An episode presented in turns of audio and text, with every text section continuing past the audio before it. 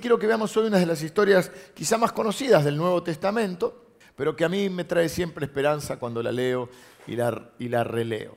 Porque hay un dicho que dice, mientras hay vida, hay esperanza. Y entonces cuando no hay vida, aparentemente podría dejar de existir la esperanza. Pero en Cristo ni la muerte termina con nuestra esperanza. Quiero que veamos la historia entonces en eh, el libro del Evangelio de Juan, en el capítulo 11. Quizá una de las historias de Jesús más conocidas y no sé si conocidas, referidas, quizá a veces mal referida. Por ejemplo, un expresidente una vuelta quiso citar esta historia y hablando de Lázaro, que vamos a ver la resurrección de Lázaro, y dijo, Lázaro, levántate y anda. Y era Lázaro, ven fuera. Levántate y anda era un paralítico que Jesús sanó. Eh, ven fuera porque las tumbas de antes, incluso la tumba en que fue eh, sepultado el Señor Jesús, en realidad eran cuevas con una piedra. Entonces, eh, por eso hablaba de sepulcros. ¿no? no era tanto como el entierro de ahora en, el cajón, y, sino que eran eh, puestos en un lugar con vendas, eh, con perfumes generalmente, y en un sepulcro que era una cueva. Así que Jesús lo que le dijo a Lázaro fue, ven fuera. Esta historia es la historia de una, no era solo Lázaro, era una familia amiga de Jesús. Está en Juan 11, yo los voy a poner en contexto porque tendríamos que leer todo el capítulo, que quizás sea una buena, una buena tarea para el hogar, ¿eh? que ustedes puedan leerse todo el capítulo 11 y, eh, compenetrarse un poquito más de los detalles. Pero yo los pongo en contexto. Jesús va, en, varias ocasiones se relata que, que, va a la casa de esta familia conformada por tres hermanas, hermanos, Lázaro, Marta y María. María nos va a aclarar Juan, que es la mujer que ungió con perfume los, eh, lavó los pies del Señor, perdón, y, enjugó, que quiere decir secó con su cabello. María, no, no puedo ni afirmar ni negar esto. Podría ser la Magdalena, eh, Magdalena le dice porque era de un lugar que se llamaba Magdala, por eso también se dice María la de Magdala. ¿Podría ser? Podría. Pero podría no ser. No importa, es un detalle. Pero sí dice aquí claramente, eh, versículo 2, María, cuyo hermano Lázaro estaba enfermo, fue la que ungió al Señor con perfume y le enjugó los pies con su cabellos, con sus cabellos. Así que es una familia muy amada, porque si uno recuerda esa historia, o si lo lee también, la historia donde esa eh, mujer tiene este acto de amor hacia Jesús y de, arrepentimiento también, Jesús dice, el que mucho se le ha perdonado, mucho ama. ¿Mm? Esto ocurre en la casa de un religioso, un líder religioso que cuando ve este dice, si, Jesús fuera Jesús sabría que esta mujer es pecadora. Jesús dice, al que mucho se le ha perdonado, mucho ama. Pero ¿acaso hay más pecadores que uno más pecadores que otros? No. Hay consecuencias diferentes, pero los pecados delante de Dios nos inhabilitan de la misma manera.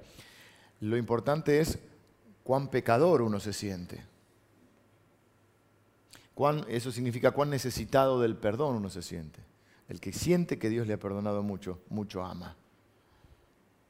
Bueno, ellos tres, eh, versículo 5, dice que Jesús amaba a Marta, a su hermana María y a Lázaro. Así que tres hermanos donde Jesús se alojaba cuando iba. En otra ocasión eh, hay una discusión entre las hermanas, entre Marta y María, porque Marta era más de hacer las cosas y María era más contemplativa y discutían un poco ahí, Marta pedía que María la ayude y, María estaba escuchando al Señor y no, no, no ayudaba mucho y bueno, y, Jesús siempre estaba, eh, se percibe que estaba como en confianza en esa casa.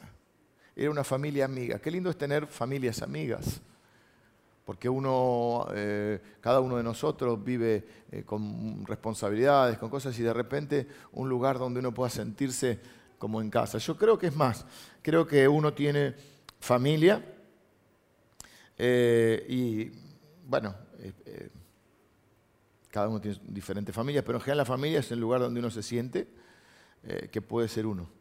Y yo pienso que el concepto de familia también se extiende a ciertos amigos, los cuales uno ya lo siente que además de amigos son familia. ¿no? Y dice esta historia que Lázaro enferma gravemente y que lo que hacen Marta y María es avisarle a Jesús. Enseguida le mandan un WhatsApp y le dicen, Jesús, eh, aquel que amas está enfermo. Jesús dice algo que lo podemos tomar muchas veces como promesa. Dice, esta enfermedad no es para muerte, es para que el Hijo del Hombre sea glorificado, para que Jesús sea glorificado. Eh, y a Jesús aparece en escena y lo raro es que antes de ir a verlo pasan cuatro días. O sea, Jesús se entera, pero no va inmediatamente. Jesús tiene esas controversias o esas cosas que a veces no nos planteamos por qué Jesús, pero ¿qué pasaría? ¿O qué sucede cuando alguien no responde a nuestra demanda rápidamente? Nos enojamos. ¿Qué sucede? ¿Qué, diríamos nosotros? Qué mal, qué mal pastor. Como es Jesús y conocemos el final de la historia, nadie dice nada. Pero ¿cómo? Su, su, amigo que lo recibió en la casa, ah, está enfermo y no lo viene a ver. No deja todo y sale corriendo. Encima estaba cerca, no estaba lejos. 15 estadios, dice. Así que estaba cerca. Y deja pasar cuatro días antes de ir. Y es importante esta, por eso hay que leer la Biblia y meterse un poquito más en algunas cosas, porque obviamente la Biblia transcurre, la historia, la vida de Jesús transcurre en otro contexto, dos mil años atrás y en un contexto oriental, con otras costumbres, con otras realidades. Por eso a veces las parábolas de Jesús nos cuesta tanto entenderlas, porque no, están relacionadas con nuestra vida de hoy. Jesús, hablábamos de con el pastor Emilio, eh, unas técnicas didácticas, de enseñanza tremendas y usaba cosas de la vida que ellos comprendían perfectamente y veían a diario. Por eso a veces nosotros jugamos con eso, decimos, bueno, vino eh, Pedro y se tomó un mate, o se tomó el colectivo, mandó un WhatsApp, porque esto es la nuestra realidad hoy. Entonces que, eh, hay que entender que Jesús usaba esos elementos. Digo esto porque cuatro días no es solamente, uh, se demoró unos días, no es un, mero detalle, es importantísimo porque en cuatro días, desde que eh, muere Lázaro, cuatro días representaba el no hay vuelta atrás. Ustedes saben que la idea del velorio, de velar a una persona y todo, era porque antiguamente era como para determinar creo que ahora son 24, o era, ya están los médicos, ahora la medicina es era para determinar que fuera realmente muerto. Para las costumbres judías eran cuatro días, después de cuatro días ya no había vuelta atrás. En un momento determinado, Jesús va a pedir que quiten la piedra y le dicen, mira, y de ya. ¿Quieren que sea más gráfico? El cuerpo se descomponía ya tiene olor. Entonces que Jesús es como que siempre va más allá Jesús, desafiando nuestros pensamientos. Por eso dice que Dios es poderoso para hacer todas las cosas mucho más abundantemente de lo que nosotros pedimos o entendemos, porque Jesús siempre va al límite con estas cosas. No lo resucita, yo salgo corriendo, yo estoy... No, Él dice, está enfermo, nuestro, nuestro, nuestro amigo Lázaro duerme, más voy a despertarle, le dicen, está muerto. Y dice, me alegro. Como decía mi maestra, mi decía, señorita, el recreo sonó el timbre, me alegro. Me, decía. me alegro, dice Jesús, que suceda esto. El gran mensaje es, no se terminó hasta que Dios dice que se terminó porque los cuatro días ya se terminó. Ponele que estaba esa famosa, famosa entre comillas, eh, especie de, estado catatonia, ¿no? La catatónico, que si no, no, no se murió, está catatónico, después se despertaba. No sé cuántos casos habrá, pero ponele. Pero después de cuatro días no se despierta nadie. El gran mensaje es, no se terminó hasta que Dios dice que se terminó. En Apocalipsis Jesús dice, yo soy el alfa y la omega. Yo estuve cuando empezó, yo voy a estar cuando esto se termine. Nada hay fuera de mí. Yo soy el que tiene la última palabra. Hay una frase que se hizo famosa en inglés que dice justamente esto en inglés. No termina hasta que termina se usó mucho en el ámbito del deporte porque uno dice, el partido no termina hasta que termina. Acá se dice también en el fútbol hasta que el árbitro eh, pita, no se termina.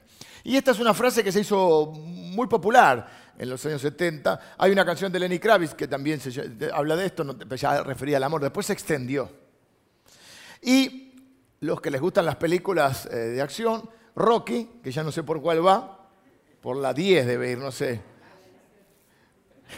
bueno, la Rocky 6, Rocky 6 que ya es grande, Rocky 6 se filmó en el 2006, así que ya no sé Rocky en cuál está. La última la pelea contra, los enfermeros en el geriátrico. Pero Rocky 6, que lo cargan de viejo a Rocky, porque medio que vuelve, el, el contrincante, no sé qué le dice, el adversario, viste que antes de las peleas siempre hay ah, la prensa como para armar un poco de lío. Y entonces él usa esta frase, lo trata de viejo y él dice, no termina hasta que termina. Y el adversario dice, ¿esta ¿Eso es de los 80? Y dice, no, creo que de los 70. Es una frase del 73, del, del béisbol. Eh, Así que la frase proviene del ámbito del deporte y luego se extendió a, otros ámbitos. Pero en nuestro caso se hace más real que nunca, porque no se termina hasta que Dios dice que se termina. Dios siempre tiene la última palabra. Podemos escuchar o hacer diagnósticos o pronósticos, pero el que tiene la última palabra es Dios. Y eso tiene que llenarnos de esperanza. Si tenemos fe en Él, si confiamos en Él, tenemos que saber que Él tiene siempre la última palabra. El doctor me dio un mal diagnóstico, pero yo estoy tranquilo, porque el diagnóstico final lo tiene el Señor. Por eso Él dice, me alegro. Le vienen con los diagnósticos, los prácticos, pero Jesús dice, me alegro que pase esto, porque yo sé cómo termina la historia, porque yo soy el que determina cómo termina la historia. Y creo que Jesús quería enseñarles otra perspectiva sobre la muerte, porque a nosotros la muerte nos preocupa, nos entristece, nos quita la esperanza, nos roba el gozo. Ustedes vieron, eso es una, un contraste muy grande que podemos ver, por ejemplo, entre personas que tienen fe y esperanza y personas que no. En el momento de la despedida, en el momento del entierro, en el momento del velo, por supuesto que nos duele separarnos o despedirnos de nuestros seres queridos, pero ese saber que es...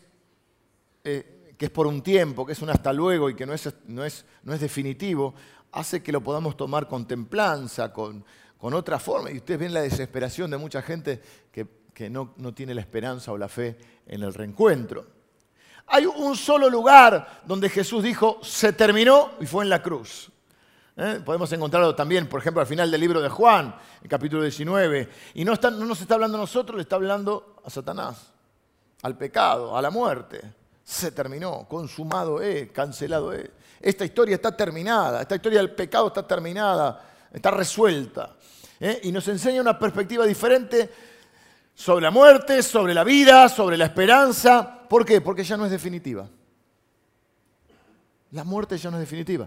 Contradiciendo esta frase, que queda linda, pero que para nosotros Dios nos ha llevado a más. Y es, mientras hay vida, hay esperanza nosotros, aunque haya muerte, sigue habiendo esperanza. ¿Dónde está, muerte, tu aguijón? ¿Dónde, o oh sepulcro, tu victoria? Sorbida es la muerte en victoria. Imagínense a los familiares diciéndole a Marta y a María, yo pensé que Jesús iba a venir, porque cuando hubo fiesta vino, ¿no? Siempre hay algunos... Y el desánimo empieza a atacar tu esperanza. Y todos tenemos esta clase de personas nuestra vida. Voy a leer un, par de versículos para ponerte más en contexto. Este es el contexto general de la historia. Luego retomo la historia ya cuando Jesús le dice, me alegro por, ustedes de no haber estado allí porque le vienen a decirle que Lázaro ha muerto, todavía él no, fue, no va. Le avisan que está enfermo, no va. Él dice, sí, esta enfermedad no es para muerte, es para pero no es para muerte, pues se murió.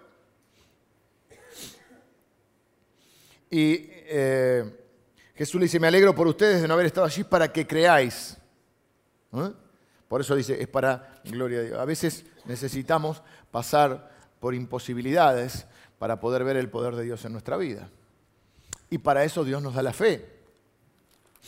Entonces cuando Él llega, versículo 17, y halló que ya hacía cuatro días que Lázaro estaba en el sepulcro, Betania estaba cerca, aclara, ¿viste?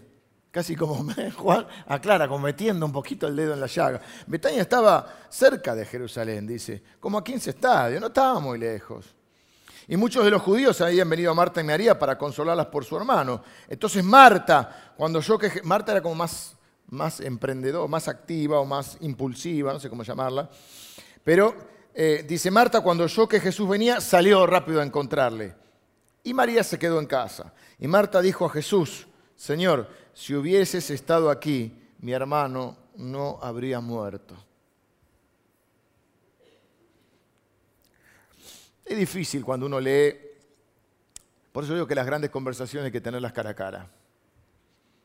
No se manda un mensaje de texto, ni se arregla por teléfono, porque hay un lenguaje eh, expresivo, primero porque aparte queda la cara, y segundo porque hay un lenguaje expresivo que no es una comunicación que no es verbal. Entonces esta frase puede ser tomada como qué gran fe esta mujer. No, si Jesús está, esto no pasa. Puede ser un reproche. No estuviste cuando tenías que estar. Nosotros no podemos, eh, ya podemos inferir, pero no, no, podemos aseverar cuál es el sentido. Sí que Jesús le contesta, ah, pero dice más, también sé ahora que todo lo que pidas a Dios, Dios te lo dará. Jesús le dijo, tu hermano resucitará. Marta le dijo, yo sé que resucitará en la resurrección en el día postrero. Me parece una conversación de sordo. Le dijo Jesús, yo soy, uno de los versículos que usamos para afirmar el Evangelio y para afirmar eh, el mensaje de salvación en, los corazones de las personas. Yo soy la resurrección y la vida, el que cree en mí, aunque esté muerto, vivirá. Esa es nuestra esperanza, esa es nuestra certeza, esta es nuestra fe. Yo creo en Él, aunque esté muerto voy a vivir. Él es la resurrección y la vida. Y todo aquel que vive y cree en mí, no morirá eternamente. ¿Crees esto? Que linda pregunta. Le dijo, sí, Señor, yo he creído. Ella contesta siempre otra cosa. A veces, por eso el teléfono es complicado. Hablas con alguien, no me escucha. Y vos estás diciendo algo y la persona por está muy turbado, está muy... Entonces yo le digo, señora, no me escucha. Hay que dejar que desahogue. Desahogue sería, Olga, una cosa media... Le dijo, sí Señor, yo he creído que tú eres el Cristo. No te pregunté eso. El Hijo de Dios, que has venido al mundo. Eh, bueno, habiendo dicho esto, fue y llamó a María, no se podía quedar quieta. Fue y llamó a la hermana diciéndole, diciéndole en secreto, el maestro está aquí y te llama. ¿Ustedes vieron alguna... Quiere hablar con vos. Me estoy acordando. Hay personas que vienen y dicen, quiero que venga a ver a, mi hijo a mi casa porque él quiere hablar con usted. Ya aprendí, ya soy grande ahora. Antes era más chico. Y entonces yo voy y el tipo se escondía. No, no. No, no. Ella quería que yo hable con el hijo. El hijo no quería hablar conmigo. ¿Quiere hablar conmigo? Que venga. Ahora aprendí. La gente se anda escondiendo de uno, es horrible. Bueno, acá le dice, el maestro está te llama. Yo no vi ningún versículo que dijera, pudiera ser, pero no lo vimos. Ella se levantó de prisa y vino a él. Jesús todavía no había entrado en la aldea, así que difícilmente, sino que estaba en el lugar donde Marta le había encontrado. O sea, para, para, para, ya se fue, volvió, hizo todo Marta, así, estaba cada uno reacciona como puede, ¿no? Es la verdad. Entonces los judíos que estaban en casa con ella y la consolaban, cuando vieron que María se había levantado de prisa y había salido, la siguieron diciendo, va al sepulcro a llorar allí. María cuando llegó donde estaba Jesús, al verle, se postró a sus pies diciéndole, Señor, si hubieses estado aquí, no habría muerto mi hermano. Dicen lo mismo, no sé si con el mismo sentido. María dice esto, Jesús responde, al verla llorando, eh, también estaban llorando toda la gente que estaba ahí, se estremeció en espíritu y se conmovió y dijo, ¿dónde le pusisteis? Le dijeron, Señor, ven y ve. Versículo 35, lindo para los, concursos de, versículos, Jesús lloró. Tenías que aprendértelo de memoria, este es ideal. ¿eh? Juan 35, Jesús lloró. Para las maestras. Dijeron entonces los judíos, mirad cómo le amaba. Y algunos de ellos dijeron, no podía, no podía este que abrió los ojos al ciego haber hecho también que Lázaro no muriera. De vuelta está esa gente. Todos tenemos esa clase de personas en, en nuestras vidas, ¿no? A lo largo de estos años de ministerio, uno va viviendo muchas cosas. A lo largo de tu vida seguramente te ha pasado lo mismo. Y hay personas que a veces dudan de uno, ¿no? Y a mí me tocó vivir un montón de situaciones en, la iglesia donde había personas que apoyaban, otras que no, otras que no siguen con convicción, otras que no, muchas que dejaron de venir. Y hay que saber dejar ir también. Y, uno entra a, plantearse muchas cosas eh, y, sobre todo a tener que tomar decisiones y decir, ¿se podrá conformar a todo el mundo? Y a tener presiones de muchos lados si uno eh, tiene que tomar la decisión en la vida de qué es lo que va a hacer. Y ser humilde para escuchar consejos, pero también tener que seguir tus convicciones. Así que, que, honestamente, puedo estar equivocado, pero ¿qué es lo que Dios quiere para mí? ¿Cuál es el propósito de Dios?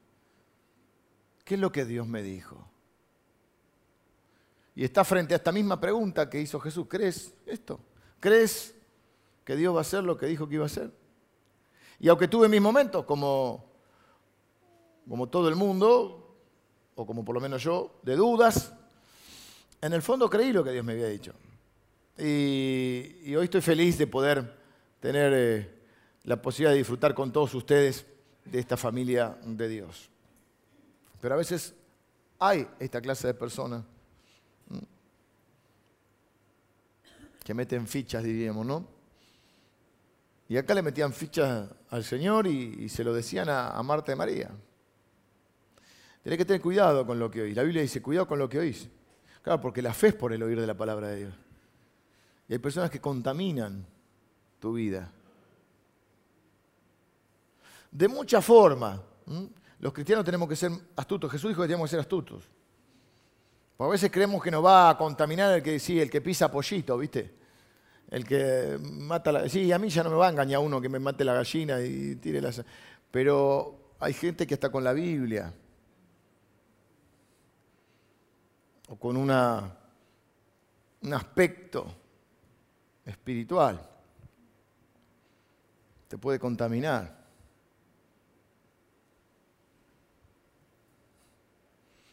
Esa conversación, es, y uno mismo tiene que cuidarse de no ser uno ese mis palabras edifican. ¿Qué, qué, aporta esto? Dije esta semana, estaba hablando con algunas personas cercanas sobre cómo manejarnos en algunas cosas. Y cuanto menos hablas, menos te equivocas. Yo quizá por, por mi oficio y por mi temperamento, admiro mucho a la gente callada, aunque yo no soy muy callado. Y creo que hay personas que son calladas y son, son muy sabias. Creemos lo que Dios nos ha dicho. Miren, quiero hacer esta, esta, esta relación. Nuestras creencias, sumadas a nuestras acciones, determinan nuestros resultados. Creencias más acción es igual al resultado. A veces creemos que solo la acción lo que determina el resultado. Pero primero está la creencia, porque uno empieza o, por ahí. Porque si uno tiene la creencia incorrecta, vamos a poner incorrecta arriba, si uno tiene las creencias incorrectas, probablemente tenga la acción incorrecta. ¿Y el resultado qué va a ser? Incorrecto, como en la lógica, lo que tuvieron lógica. Ahora, si uno tiene las creencias correctas, probablemente tenga la acción correcta y los resultados correctos. No estamos hablando de lo que dice que cree, estamos hablando de lo que hay convicción en su corazón. Hay una diferencia ahí también. Por eso lo que Jesús le pregunta es, ¿crees esto? Se dice eh, habitualmente, y estamos con el grupo, hay un grupo de diet, se dice somos lo que comemos. Bueno, físicamente puede ser, pero yo creo que somos lo que creemos. La Biblia lo dice, cuál es su pensamiento en su corazón, tal es él. Por lo general, creemos que tenemos que hacer lo correcto. Y está bien, hay que hacer lo correcto. Pero cuando no creemos lo correcto, lo que hacemos como correcto lo hacemos un tiempo y después nos cansamos. Porque es muy duro, muy difícil sostener en el tiempo las acciones correctas si no tengo las creencias correctas. ¿Me siguen en la idea? A veces lo hacemos, pero si no estamos convencidos, y la fe es convicción, si no estoy convencido de lo que Dios dice, que es lo mejor para mí, si solo lo hago, lo voy a hacer por un tiempo, pero no lo voy a poder sostener, no se empieza por hacer lo correcto, se empieza por creer lo correcto. Hacer lo correcto es el resultado de lo que creo. Al fin y al cabo uno va a hacer o va a vivir o va a hacer, no a hacer, hacer como persona que es lo que dice este, este proverbio. Como uno es en su corazón, eh, como es su pensamiento en su corazón, así es uno. Eso te lleva a tener los resultados. Ni hablar los que creen que creyendo lo incorrecto o haciendo lo incorrecto van a tener los resultados correctos. Después ya para terminar de enredarla dicen Dios es malo.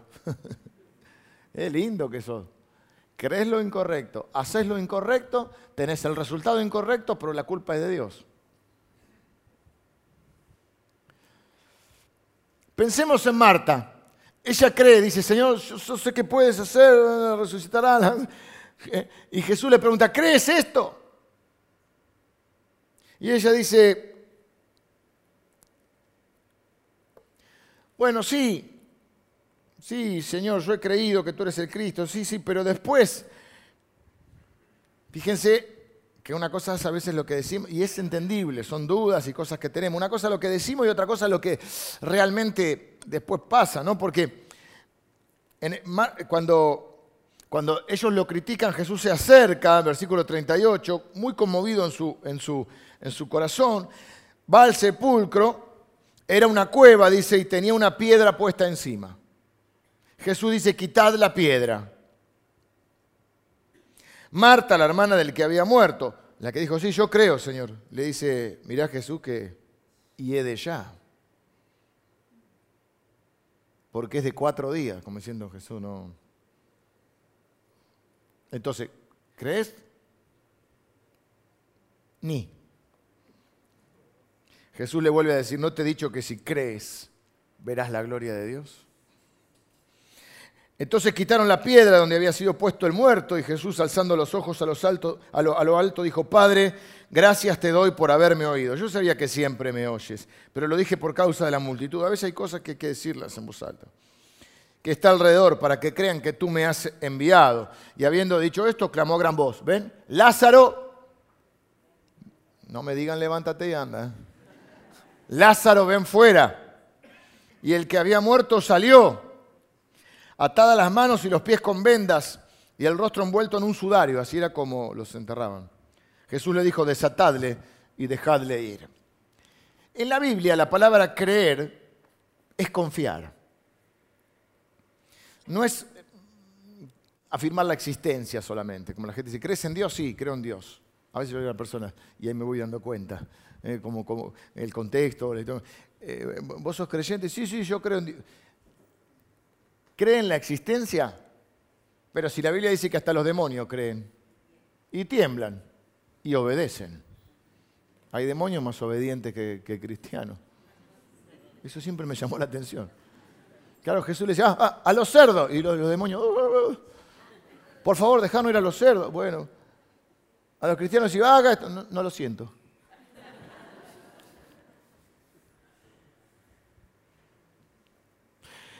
En la Biblia creer es confiar. Hay una historia que no, voy a, solamente la menciono así la pasada, donde Jesús, eh, hay un padre que está desesperado por un, problema que, tiene su hijo, un diagnóstico no muy claro. Eh, unos evangelistas dicen que, estaba endemoniado, otro dice que era lunático, y a veces se mezcla. Y, que los discípulos no lo pudieron sanar. Y entonces este hombre le viene y le dice, Jesús, estoy desesperado por mi hijo, si podés hacer algo. Los discípulos, tus, discípulos no pudieron, si vos podés hacer algo. Y Jesús le mira y le dice, si puedes creer, para el que cree todo es posible. Siempre vi esta escena como una escena del tenis. Me gusta jugar al tenis, entre otras cosas. Soy como Menem, me gustan todos los deportes. me dejan ganar en todos los muchachos. Y entonces, eh, porque es como que este hombre le dice, ah, le tira la pelota, ¿no? Si puedes hacer algo, y Jesús se la devuelve y le dice, si vos podés creer. No, no, no, no, no. No es si yo puedo hacer algo, es si vos podés creer. Evidentemente, hay algo con la fe que Dios tiene, hay, hay, algo que, la Biblia dice que sin fe es imposible agradar a Dios, lo loco es que la fe nos la da Dios, pero después hay que ejercitarla y hacerla crecer esa fe porque, porque en el ámbito de fe suceden cosas que, no, que son inexplicables. No se trata de lo que yo puedo hacer, sino de lo que tú puedes creer. Y el hombre ahí dice, en una lucha que a mí me, identifica también, porque, porque la, la, fe no es la ausencia de la duda. Y él dice, yo creo, ayuda a mi incredulidad. Una honestidad tremenda. Y con Dios tenemos que ser así, abrir nuestro corazón y ser honestos. ¿Qué vamos a andar engañándolo a Dios con palabras eh, grandilocuentes? Eh? Él dice, yo creo, pero ayuda a mi incredulidad. Y la fe es creer a, pesar de las dudas, ¿no? Eh, y a pesar de que no tengamos que entender todo, porque hay que sacarnos esa necesidad de querer entender todo. Vamos a una comparación. Voy a tener una silla que le preparé a mi, le pedí que me ayude a mi hermano Emilio Dos sillas vamos a traer. No hacemos siempre estos juegos, pero a veces nos ayudan un poco para entender. Uno ve esta silla y ¿qué sensación te da? Vamos a una pausa, enseguida volvemos. Vos la ves y la ves firme, ¿viste? Entonces vos decís, yo, si me tengo que parar en esta silla, me paro tranquilo, tenés que cambiar la lamparita. Trae el destornillador, vieja. ¿Eh? Y esta es de, Emilio. Es lo que. Guarda, guarda, Emilio. Esta ya. Yo dije, mi suegro tiene que tener en el cuartito alguna así. Y este, el viernes nos encontramos con Emilio y dijo, le voy a pedir que traiga, eh, que me ayude con esto. Esta, ¿cómo la ves?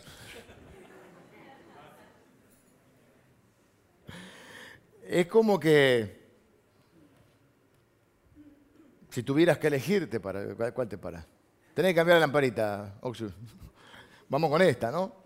Es fácil pararse cuando entiendo todo, cuando estoy seguro. Pero pararse en esta, ay Emilio.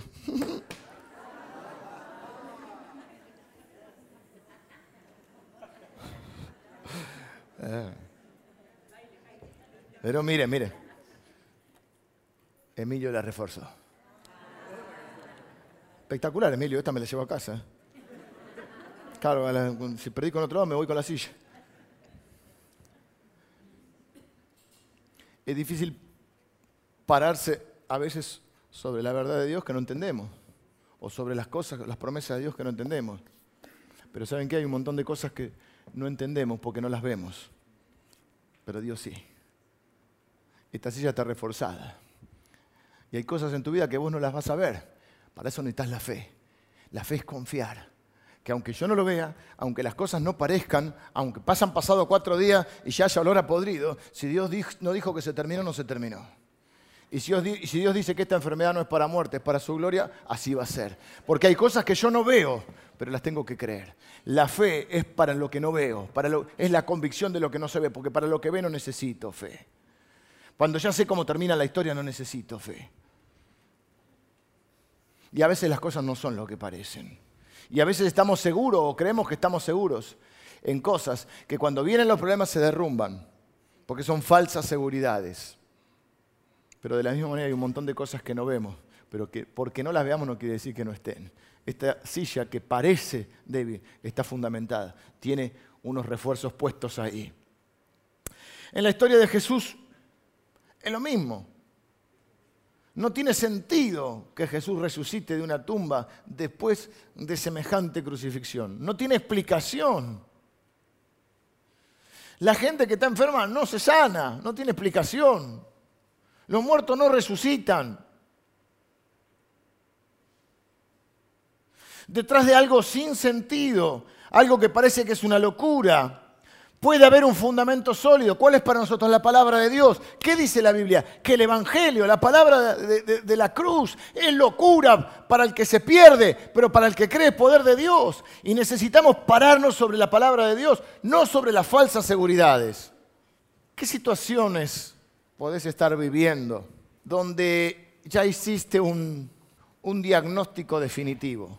¿Qué situaciones en tu vida estás viviendo o has vivido hace un tiempo donde ya hiciste una sentencia, emitiste una sentencia. Y quizás esa sentencia te termina sentenciando.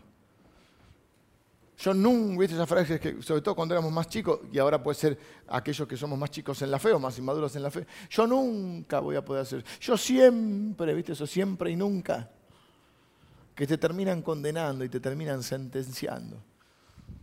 ¿Cuántos de nosotros hemos dicho, este país no tiene arreglo, no tiene salida? Peor cuando decís, mi hijo no tiene arreglo, no tiene salida. Esa frase que usan los cristianos que suena espiritual y para mí es, una aberración, que yo lo solté. Yo mi hijo no lo suelto ni aunque esté muerto cuatro días. Porque no se termina hasta que Dios dice que se termina. ¿Cuál es la lección que podemos aprender de esta historia? Que la verdadera sabiduría la que sostiene a una persona a través del sufrimiento. Ese, ese tipo de sabiduría es la que sabe cuándo hablar y cuándo callar. ¿Y por qué? Porque sabe que su historia no terminó. No termina hasta que termine. Aprender que lo único que, que nos va a sostener en esos momentos es saber que no está todo dicho porque Dios tiene la última palabra. Y quizás están sucediendo muchas cosas que nosotros no estamos percibiendo, ¿viste? Como los refuerzos que estaban en la silla. Cosas que no las podemos percibir o no las podemos ver. Es más, habrá miles de cosas que nunca vamos a entender. Y creo que tenemos que sacarnos ese peso de querer entenderlo todo. De querer encontrar la explicación a todo, porque hay cosas, o querer explicar a Dios, porque hay cosas que no las podemos explicar.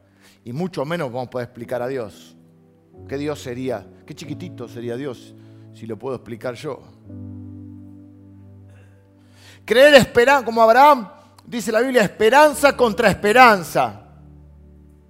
Lo que espero en Dios frente a lo que estoy mirando. La última palabra en mi vida no ha sido dicha. La historia aún no ha terminado.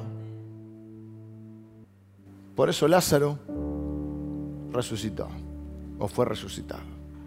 Por eso el niño ese que te conté, el hijo, no sé si era un niño jovencito, creo que era, el hijo que estaba atormentado, ese papá que fue a Jesús, fue liberado. Quizá no tenía la, la gran fe, pero dijo, yo creo, ayuda a mi incredulidad. Quiero creer, que yo creo que lo que dice, quiero creer. Y hasta eso ve Dios. Y esta historia viene a mostrarnos esto, porque viene a contrarrestar lo que sería el fin de la esperanza, que es la muerte. Y por si fuera poco la muerte, la muerte de cuatro días. Jesús siempre va más allá, ¿ven? No solo murió, pasaron cuatro días.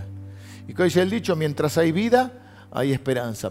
Aunque ya haya muerto en nuestra vida, aunque hayan pasado más de cuatro días, aunque esto apeste, Dios tiene siempre la última palabra.